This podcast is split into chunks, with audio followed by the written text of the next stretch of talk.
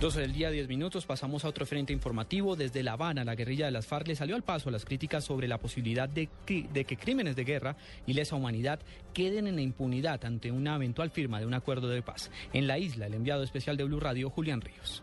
Muy buenas tardes, Jesús Santrich habló hoy de obstáculos, proceso de paz. El jefe guerrillero advirtió que se presentarán inconvenientes en las conversaciones si no se acude o se le da paso urgente a la comisión que buscará la verdad histórica del conflicto armado y sus responsables. Creemos que los obstáculos se presentarán si no se tiene la sensatez de brindar la posibilidad de ir sobre aquello que está más allá de las apariencias y de las mentiras, como la esencia misma de la memoria. Igualmente, la guerrilla reiteró que asumirá la responsabilidad que les toque en materia de víctimas y que están dispuestos, según ellos, a pedir perdón. Y de nuestra parte podemos decir que jamás como gente de pueblo y revolucionarios que somos, rehuiremos nuestras responsabilidades. Jesús Santrich de las FARC dijo que la comisión debe estar abierta a todos los sectores de la sociedad. Julián Ríos, Blue Radio.